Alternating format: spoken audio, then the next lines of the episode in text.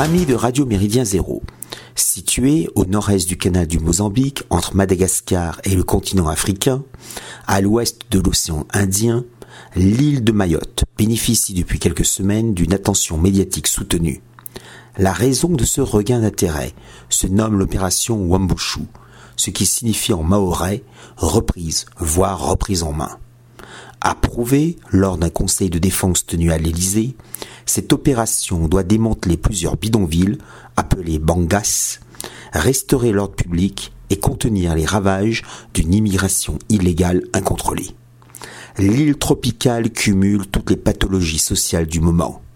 Les statistiques de l'INSEE expliquent que la moitié de la population mahoraise a moins de 17 ans, que 77% des habitants de Mayotte vit en dessous du seuil de pauvreté, que 67% des 15-64 ans n'ont pas d'emploi, que 30% des ménages ne disposent pas de l'eau courante et que 40% des 60 000 logements sont indignes et sans électricité domestique.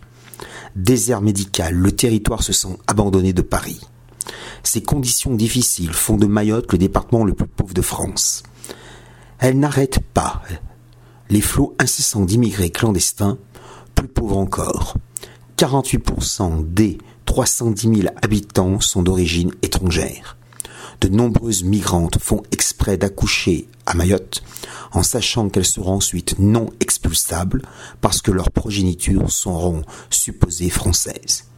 Si de nombreuses maternités ferment dans la France périphérique, ce n'est pas le cas à Mayotte où elles sont complètes.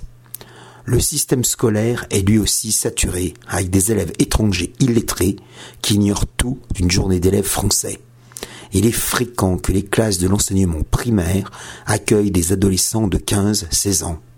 L'INSEE estime par ailleurs que 55% de la population de Mayotte parvient à, maîtriser le français.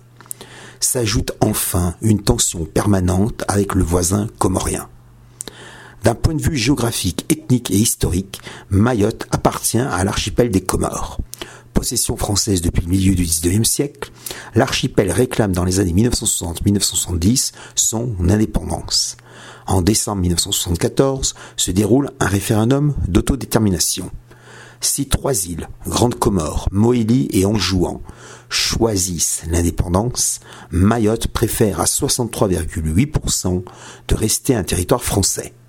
En février 1976, un nouveau référendum confirme à 99,4% et 82,8% des inscrits l'attachement de l'île à la République française.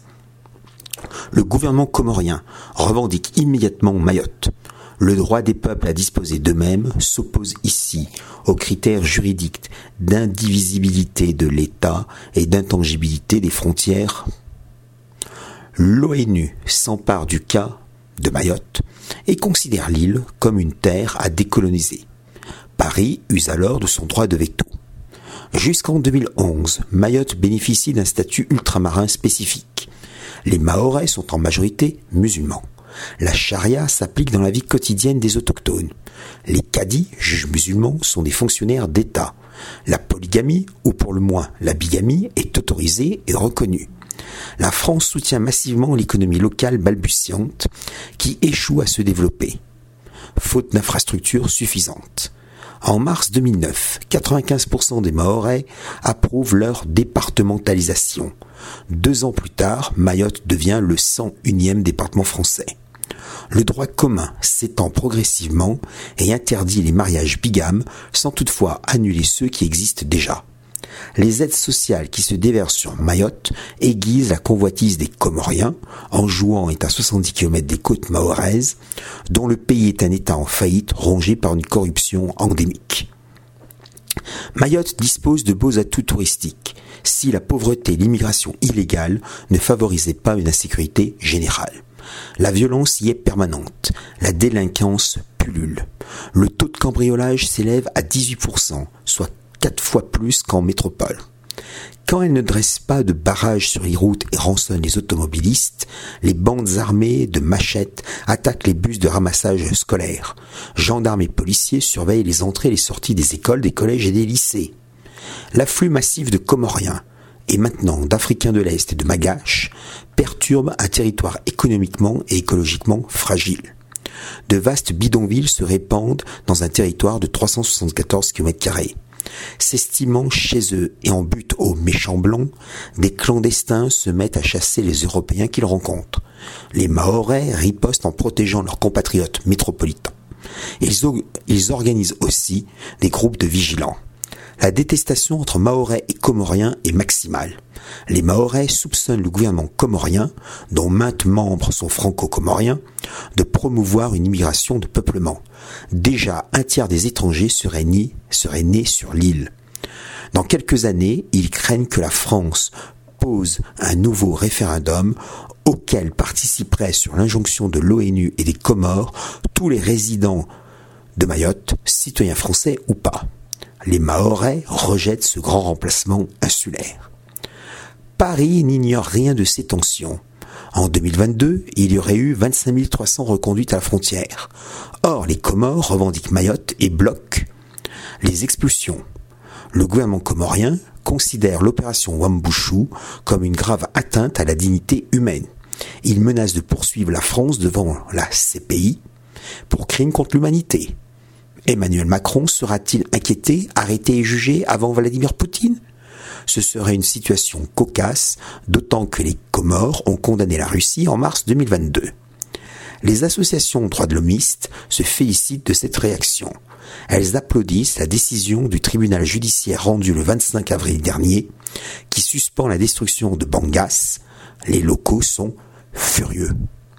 La dégradation économique, sociale, migratoire et sécuritaire produit des conséquences politiques. Si la seconde circonscription, qui occupe le centre et le sud de l'île, est un bastion tenu par les républicains, la première circonscription fluctue beaucoup plus. En 2017, cette circonscription envoie au Palais Bourbon un député La République en marche. En juin 2022, le candidat macroniste ne recueille que 7,24% des suffrages. La circonscription revient à Estelle Youssoufa, qui bat à 66,6% au second tour un sans étiquette. Membre du fameux groupe parlementaire LIOT, Liberté indépendant Outre-mer et Territoire, cette figure mahoraise des Gilets jaunes, en 2018-2019, perturbe un discours d'Emmanuel Macron en visite sur l'île. Poursuivie pour rébellion, elle est finalement relaxée en septembre 2021. Elle vient d'adhérer à l'UDI, Union des démocrates et indépendants, présidée par le sénateur des Hauts-de-Seine, Hervé Marseille. Elle qui pourfend la, colonisation comorienne de fait de Mayotte, exige la fin de toute coopération avec les Comores et se bat pour un meilleur accès à l'eau. Elle aurait pu rallier le CNIP, Centre national des indépendants et paysans. Née en 1978 dans les Hauts-de-Seine, d'un père militaire mahorais et d'une mère métropolitaine infirmière, Estelle Youssoufa suit au Québec des études en questions militaires et stratégiques et devient journaliste pour LCI, TV5 Monde, BFM TV et la branche anglophone d'Al Jazeera. Victor Boiteau dresse son portrait en dernière page de Libération du 24 août 2022. On y apprend qu'en 2011, elle est sélectionnée pour le programme Young Leaders de la French American Foundation, où elle y côtoie diverses personnalités prometteuses, dont Édouard Philippe. À titre personnel, on peut souhaiter le retrait de la France d'une partie non négligeable de son outre-mer qui accéderait enfin à une entière souveraineté. La réalité politique oblige néanmoins de prendre en compte la volonté farouche des Mahorais de demeurer français. Le responsable néo-maurassien de la restauration nationale, Pierre Pugeot, défendait avec ardeur dans Aspect de la France le maintien de Mayotte dans le giron français. Le centralisme bureaucratique de la Grande Comore indispose les deux autres îles, qui se révoltent en 1997. Anjouan proclame son indépendance le 3 août.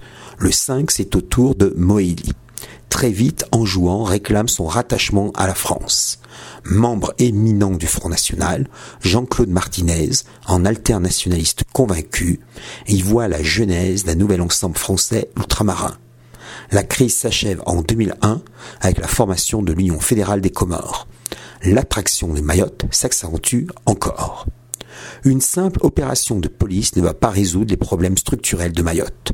La remise en ordre effective nécessiterait la proclamation de l'état de siège, l'instauration d'un couvre-feu euh, draconien, le déploiement d'unités de l'armée, la rupture des relations diplomatiques avec les Comores, la fin du versement des aides pour le développement, un engagement militaire aux Comores afin de constituer des zones de regroupement des expulsés de Mayotte et l'établissement d'un gouvernement provisoire pro-français. Celui-ci devrait alors imposer la politique obligatoire de l'enfant unique et solliciter le planning familial qui aurait enfin une occasion justifiée d'exercer à bon escient ses méthodes antinatalistes. Membre permanent du Conseil de sécurité et puissance nucléaire, la France peut se permettre cette politique du fait accompli. Elle devra simplement accepter les critiques de Washington, de Moscou, de Londres, de Pékin et de Riyad. Il faudra peut-être envisager la vive réaction de certains quartiers de Marseille, car la cité phocéenne est la première ville comorienne au monde. Le recours à l'état d'urgence réglerait cette agitation momentanée.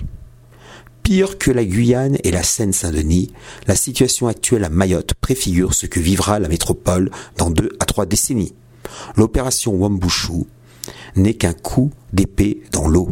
S'affranchir de l'ignominieux état de droit serait la solution qui est pour l'instant impossible à réaliser par crainte de lamentables verrous psycho-historiques. Salutations flibustières.